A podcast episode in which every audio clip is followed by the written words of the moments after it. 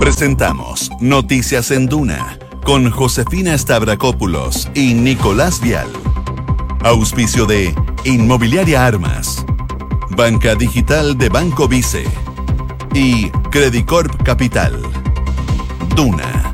Sonidos de tu mundo. Inmobiliaria Armas, empresa líder en la industria con más de 50 años de trayectoria, te invita a conocer e invertir en múltiples y atractivos productos y proyectos inmobiliarios, así como también en una diversa y completa oferta en departamentos y oficinas de alta plusvalía. No lo pienses más. Invierte en Inmobiliaria Armas con el respaldo de más de 250 proyectos realizados en Chile, Perú y Colombia. Conoce más en iarmas.cl. Con Banco Vice, ahora existe una manera fácil, rápida y segura para realizar todas tus operaciones bancarias. ¿Estás en el norte?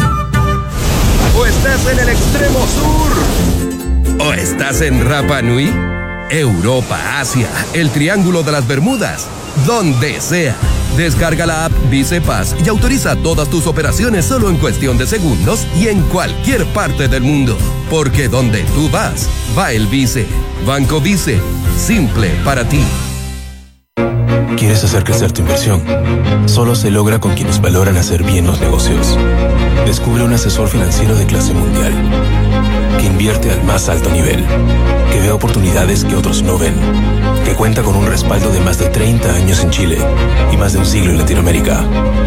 Ahora, invierte con tranquilidad, sabiendo que existe un compromiso y es con excelencia.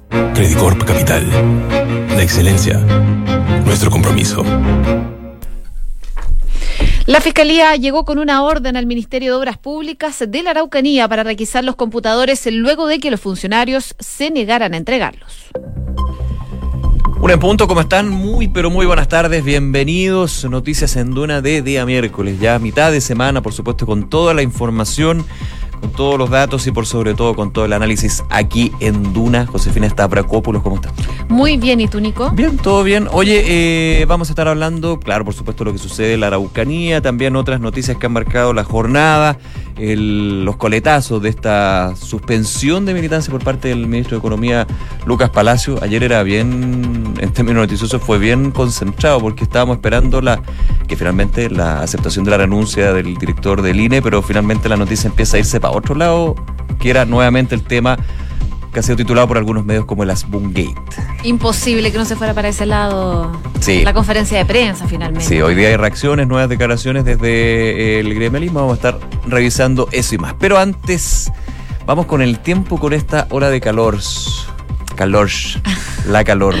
Ya, ¿empezamos de nuevo? Sí, pero es que, insisto, alguien me dice que cuando ya pasaste los 32 grados, hablar de calor, no, hay que hablar de la calor. No. Tengo, tengo reputados colegas que han sostenido esa, esa hipótesis, esa tesis. Bueno, hay 29 grados de temperatura hasta ahora en Santiago y la máxima va a ser alta, como tú decías, va a llegar hasta los 34 grados de temperatura, va a estar totalmente despejada aquí la capital y ya a partir de mañana empiezan a bajar las temperaturas, no mucho, la máxima va a llegar hasta los 30 mañana jueves y el viernes baja hasta los 30. Si nos vamos a Viña del Mar y Valparaíso, a esta hora 18 grados de temperatura, algo de nubosidad variando a despejado, pero se esperan vientos de entre 25 y 40 kilómetros por hora para mm, las próximas horas de la tarde. Concepción, 24 grados de temperatura, se espera una máxima de 25. Altas las temperaturas para hacer eh, Concepción, se esperan vientos de entre 25 y 40 kilómetros por hora también allá en esa zona del país. Y por último, contarles de Puerto Montt, donde nos pueden escuchar en el 99.7 a esta hora,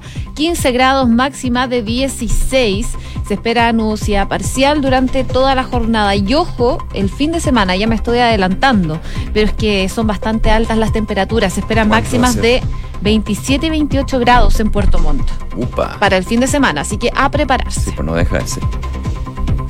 Oye, vamos a ir eh, a las calles de Santiago a ver lo que pasa en algunos puntos. Por ejemplo, camión detenido ruta 5 al norte, sector Cardenal Caro, comuna de Conchalí, restricción de pista central. Además, en Autopista del Sol se ya un habitual, digamos, de esta época estival, se avisa de este de estos trabajos en la vía en el kilómetro 14,4 en el sector peaje Rinconada. Además, eh, un camión detenido en la ruta 5 al norte en el sector de Cardenal Caro Y por último, son una pista habilitada por un choque entre un auto y un bus en Nathaniel Cox. Al llegar a Ñuble, bomberos y ambulancia en el lugar, al sur prefiere calle San Francisco. Hoy hay un procedimiento de emergencia en la policía por una emanación de gas en Quilín Norte con avenida Consistorial en la comuna de Peñalolén. Y también dan cuenta hasta ahora de la tarde que ya fue retirado un vehículo en Vespucio Sur, al oriente, en el sector Los Tilos, comuna de Cerrillos. Ya están las pistas habilitadas. Una de la tarde con cuatro minutos, revisamos las principales informaciones en los titulares. Esta mañana, personal de la Policía de Investigaciones llegó hasta las oficinas del Ministerio de Obras Públicas en la región de la Araucanía, en Temuco. La dirigencia se suma a la realizada el pasado lunes en la misma repartición por parte de la Brigada Anticorrupción Metropolitana de la Policía Civil. El alcalde de Las Condes, Joaquín Lavín, se refirió a la decisión del ministro de Economía, Lucas Palacios, de suspender su militancia e indicó que las defensas corporativas están mal porque se rompe la presunción de, de inocencia. Además, el militante histórico de la UDI indicó que le parece que el titular de Economía no está involucrado en este caso y que valora su decisión de desligarse del partido mientras dure la investigación. La Contraloría prepara la firma de un nuevo reglamento del uso de la fuerza en las Fuerzas Armadas. El Ministerio de Defensa ingresó ayer martes un nuevo texto con precisiones al protocolo que deben seguir los uniformados, por ejemplo, en un eventual estado de excepción. Un incendio afectó al Cerro San Cristóbal durante esta madrugada. En conversación con Duna, el ministro de Agricultura, Antonio Walker, aseguró que el siniestro se está investigando, al igual que el de Agua Fría, ubicado en la comuna de Molina, pero aseguró que por el momento no pueden decir si hay o no intencionalidad en ambos siniestros. Las tiendas del retail retiraron los cuadernos Colón con portadas de grafitis tras los cuestionamientos, principalmente en redes sociales. Sin embargo, la empresa a cargo, Torre, aseguró que desde el año 2014 ha mantenido una línea de cuadernos que tiene como objetivo principal promover el arte urbano. El Tribunal Supremo Electoral de Bolivia inhabilitó al expresidente Evo Morales eh, como candidato al Senado en las elecciones generales del 3 de mayo, al tiempo que ha aceptado la candidatura presidencial de Luis Arce, ambos, ambos miembros del movimiento Al Socialismo. El gobierno de Boris Johnson limitará la entrada de inmigrantes a Reino Unido sin estudios o que no hablen inglés. El Partido Conservador ya había incluido este nuevo sistema por puntos en su programa previo a las elecciones legislativas de diciembre. China expulsó a tres periodistas del diario estadounidense The Wall Street Journal por un supuesto titular racista. El régimen de Xi Jinping le dio cinco días a los reporteros y editores para que abandonen el país por una columna publicada por un destacado académico norteamericano sobre el coronavirus y los mercados asiáticos. En Estados Unidos, los candidatos demócratas a la presidencia se enfrentan en Las Vegas eh, con el estreno de Michael Bloomberg en los debates. El multimillonario alcanza a Joe Biden en las encuestas y es solo superado por Bernie Sanders en la pugna por definir al rival de Donald Trump para las elecciones presidenciales de noviembre.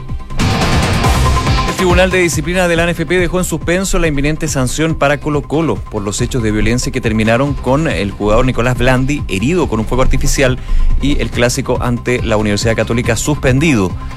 La instancia disciplinaria va a retomar el caso del cacique la próxima semana, pero sí se analizaron los casos de violencia registrados por hinchas de Universidad de Chile, Coquimbo Unido y Católica, donde dentro de los próximos días habría sanciones.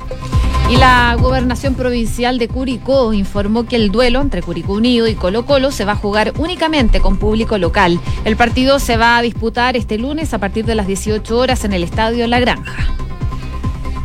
Una de la tarde con ocho minutos. Vamos entonces a revisar las principales informaciones de lo que sucede este día y sigue las reacciones con respecto a el anuncio ayer del ministro de Economía, Lucas Palacios, de suspender su militancia en la UDI mientras dura el proceso de investigación por estos casos y denuncias de eventual corrupción en el Ministerio de Obras Públicas de la Araucanía. Ayer en una conferencia de prensa que estaba más bien concentrada en la situación del INE y, eh, como decíamos, cuando se aceptó la renuncia de su director nacional, se le preguntó justamente por eh, la declaración que dio el jueves pasado en esta causa, también por lo que fue eh, principalmente el espaldarazo, las manos al fuego que puso la presidenta de la UDI, Jacqueline Van Rieselberghe, a la figura del exdiputado Gustavo Afbun. Eh, cuando se le preguntaba por eso, justamente se notaba molesto, señalaba que no era la forma en que los partidos tenían que actuar ante este tipo de investigaciones, este tipo de denuncias, y se le preguntaba, por ejemplo, si encontraba que era necesario que eh, Gustavo Afbun suspendiera su militancia mientras dure la investigación. Dice, eso debería ser,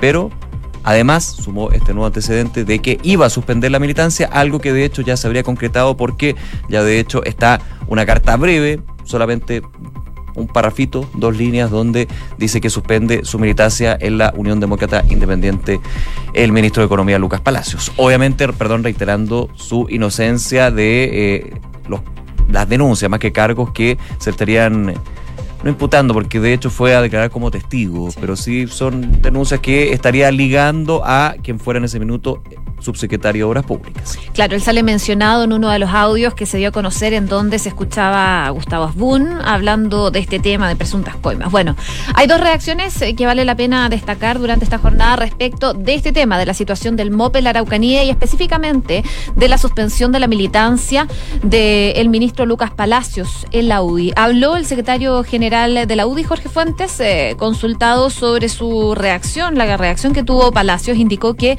eh, ellos han eh, sentado desde un primer minuto que cuando se presentan estos hechos, que de llegar a ser ciertos, por lo demás parecería que son muy graves, pero aquí quien tiene que hacer el trabajo de llegar a establecer la verdad son las instituciones que corresponden.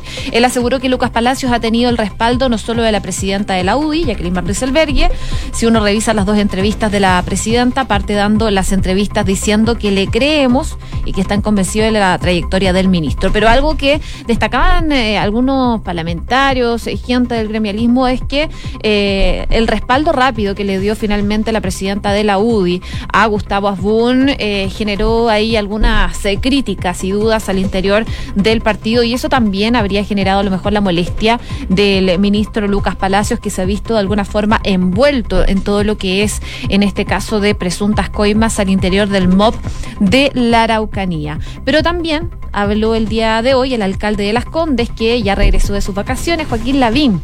Hoy día estuvo dando declaraciones respecto de eso. Claro, y sobre todo comentando lo que ha sido esta, esta polémica política que tiene ribetes judiciales, evidentemente. De hecho, recordando, eh, recordemos la palabra, la, frase textual que dijo ayer el eh, ministro Palacios para pasar a lo de Lavín.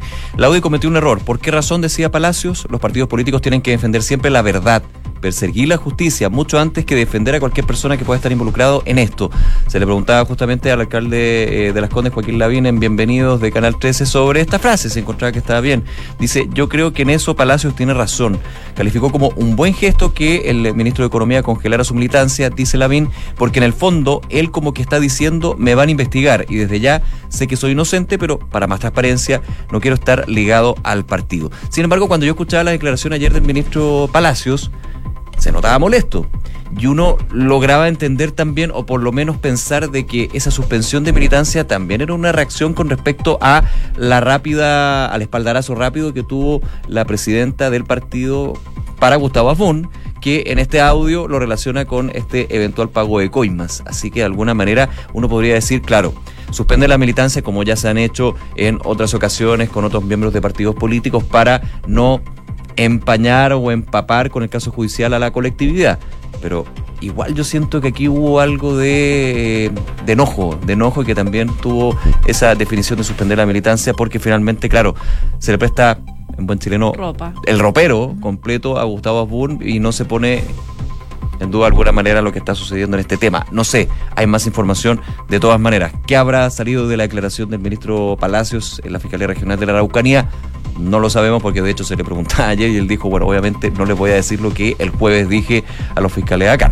Claro, y a propósito de fiscalía, el fiscal de alta complejidad de la Araucanía, Héctor Leiva, eh, realizó durante la mañana nuevas diligencias en el Ministerio de Obras Públicas de la región. Todo esto en el marco, como les contábamos, de estas indagatorias por denuncias de corrupción en esa institución. Y de acuerdo a lo que se sabe hasta el momento, llegaron hasta el lugar eh, con personal de la Brigada Anticorrupción de la Policía de Investigaciones, la PDI, eh, en donde eh, fueron a requisar algunos computadores. ¿Por qué? Porque durante la jornada de ayer martes los funcionarios de Vialidad se negaron a entregar los equipos computacionales, por lo que este miércoles entonces llegó el fiscal Leiva, pero con una orden judicial para poder llevarse esos computadores. En un punto de prensa, el fiscal indicó que son dos las causas que investigan en una serie de irregularidades en el Ministerio de Obras Públicas.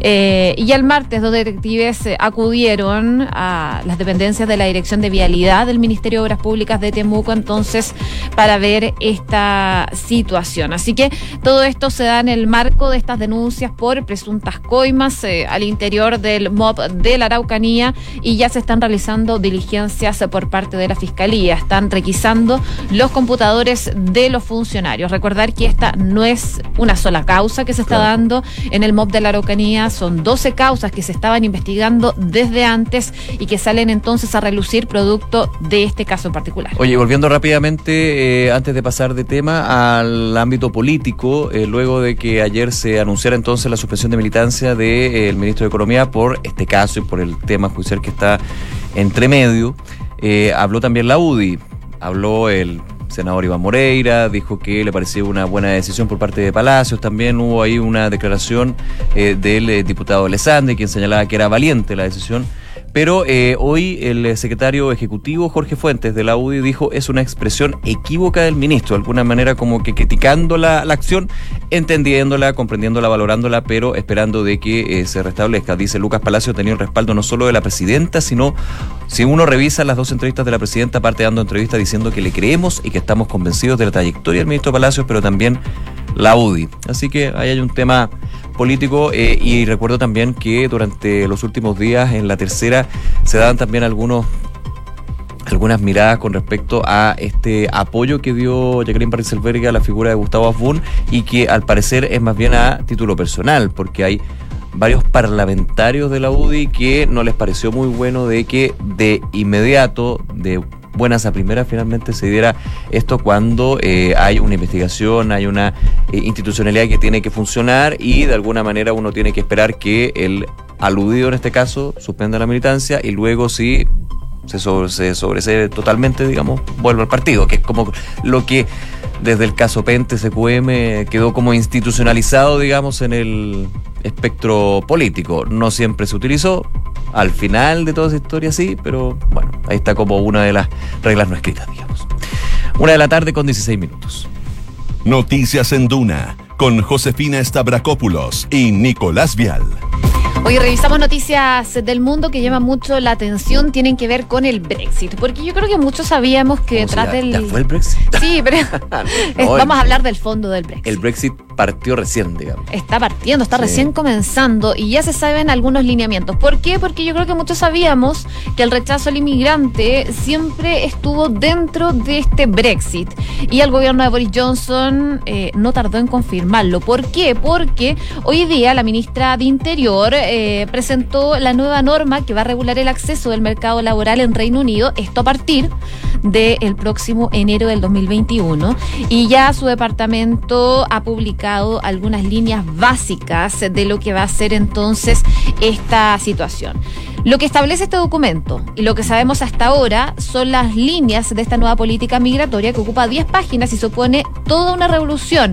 Por ejemplo, cierra por completo las fronteras del Reino Unido a los trabajadores que no estén calificados, exige el conocimiento de inglés como requisito casi fundamental para poder acceder a lo que es el mercado laboral británico y también impone un contrato previo. O sea, si tú no llegas a Reino Unido con un contrato, no vas a poder ingresar. Y ese contrato no puede ser cualquier contrato. Tiene que ser uno que tenga como remuneración al menos 31 mil euros anuales para poder entrar ya al territorio británico. El límite se reduce a unos 25 mil euros si se trata de sectores especialmente necesitados, como por ejemplo la enfermería. Ahí se puede hacer una excepción, pero un trabajo común y corriente tienes que tener un contrato que ganes 31 mil euros anuales por lo menos.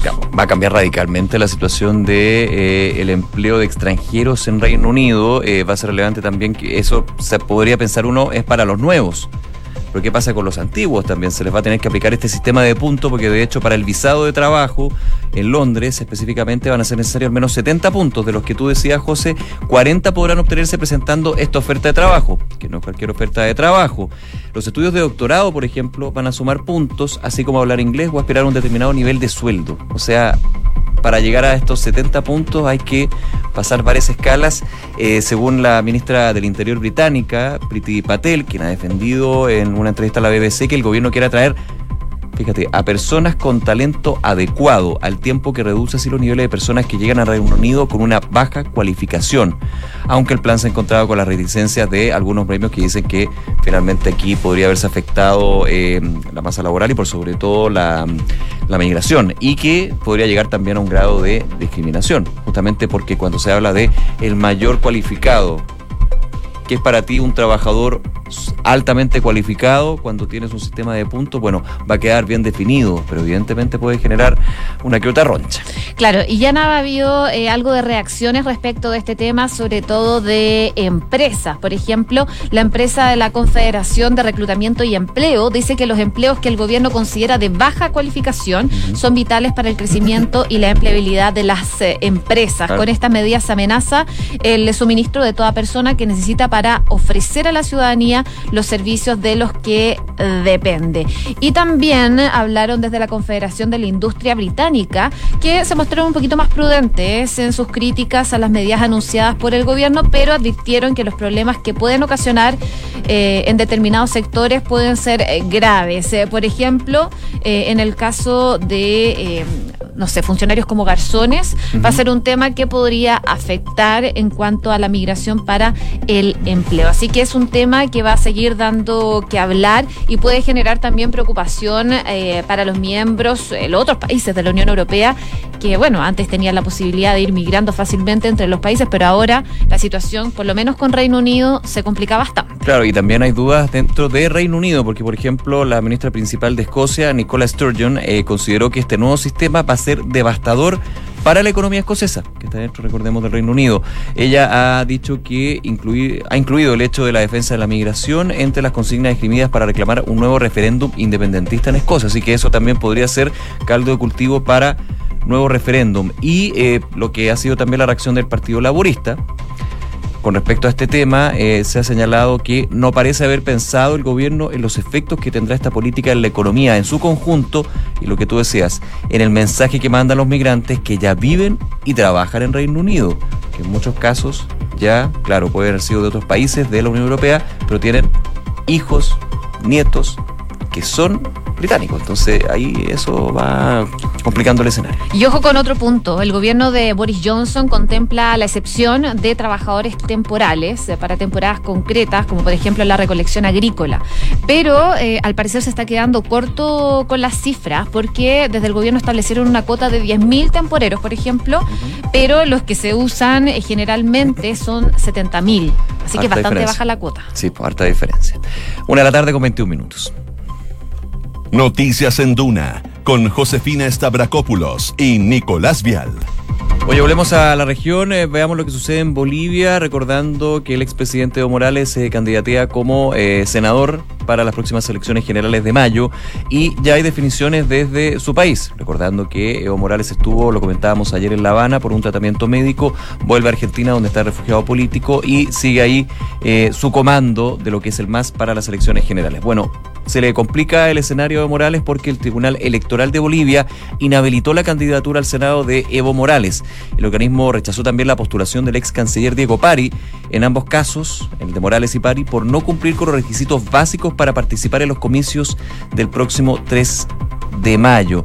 Eh, según el eh, tribunal, cuando expiró el plazo para la verificación de requisitos y causales de inelegibilidad de las candidaturas observadas de los 2.107 aspirantes, finalmente por aspectos más bien formales, pero de fondo, finalmente se inhabilita desde el tribunal la candidatura de Evo Morales. Claro, recordemos que fue el día lunes cuando el presidente del órgano electoral explicó que se encontraba ya analizando 13 postulaciones, eh, 13 postulantes, 11 de ellos eran militantes del MAS, del partido de Evo Morales, ya que todavía habían dudas si podían competir o no en estos comicios. Incluso estaba en duda si la carta presidencial de dicho partido, Luis Arce, podría seguir participando en este proceso. Según lo que explicaba entonces Romero, el líder del tribunal, habían algunos postulantes que todavía todavía no estaban seguros si podían competir, eh, pero iban a decidir esto en los más plazos breves. Así que ya se decidió. Eh, con esto eh, hay dudas respecto entonces de lo que vaya a pasar con la candidatura de Evo Morales, que en un momento él ya había planteado la posibilidad de ser diputado senador, se decidió por senador, pero al parecer no cumple con las condiciones para ir a esta elección. Así que vamos a ver qué sale de esto en Bolivia y probablemente Evo Morales no se va a quedar con los brazos cruzados de aquí en adelante. Va a seguir intentando. O sea, recordemos cuando eh, era presidente de Bolivia y convocó este referéndum para eh, permitir su reelección que era finalmente un, referéndum para hacer una reforma constitucional. Finalmente el referéndum pierde la, la, opción de reelección de Evo Morales y él acude a los tribunales bolivianos acusando vulneración a sus derechos humanos para optar a cargos públicos. Y eso va generando lo que actualmente sucede en Bolivia, que hay un gobierno interino de Yanine Áñez y Evo Morales que trata de llegar nuevamente al la no la cúspide, pero sí una de las grandes ligas del poder político en Bolivia a través de una senaturía. Finalmente es inhabilitado por el tribunal, de todas maneras van a haber reacciones durante el día, me imagino yo, de Evo Morales desde Argentina y los argumentos que dará por esta causa que ya me imagino por dónde puede venir. Una con 24. Revisamos las principales informaciones en los titulares. Esta mañana personal de la Policía de Investigaciones llegó hasta las oficinas del Ministerio de Obras Públicas en la Araucanía. La dirigencia se suma a la realizada el pasado día lunes, en la misma repartición por parte de la Brigada Anticorrupción Metropolitana de la Policía Civil. Un incendio afectó al Cerro San Cristóbal durante la madrugada. En conversación con Duna, el ministro de Agricultura Antonio Walker aseguró que el siniestro se está investigando, al igual que el de Agua Fría, ubicado en la comuna de Molina, pero aseguró que por el momento no pueden decir si hay o no intencionalidad en ambos incendios. El Tribunal Supremo Electoral de Bolivia inhabilitó al expresidente Evo Morales como candidato al Senado de las elecciones generales del 3 de mayo, al tiempo que ha aceptado la candidatura presidencial de Luis Arce, ambos miembros del movimiento al socialismo. China expulsó a 13 periodistas del diario estadounidense The Wall Street Journal por un supuesto titular racista. El régimen de Xi Jinping le dio cinco días a los reporteros y editores para que abandonen el país por una columna publicada por un destacado académico norteamericano sobre el coronavirus y los mercados asiáticos.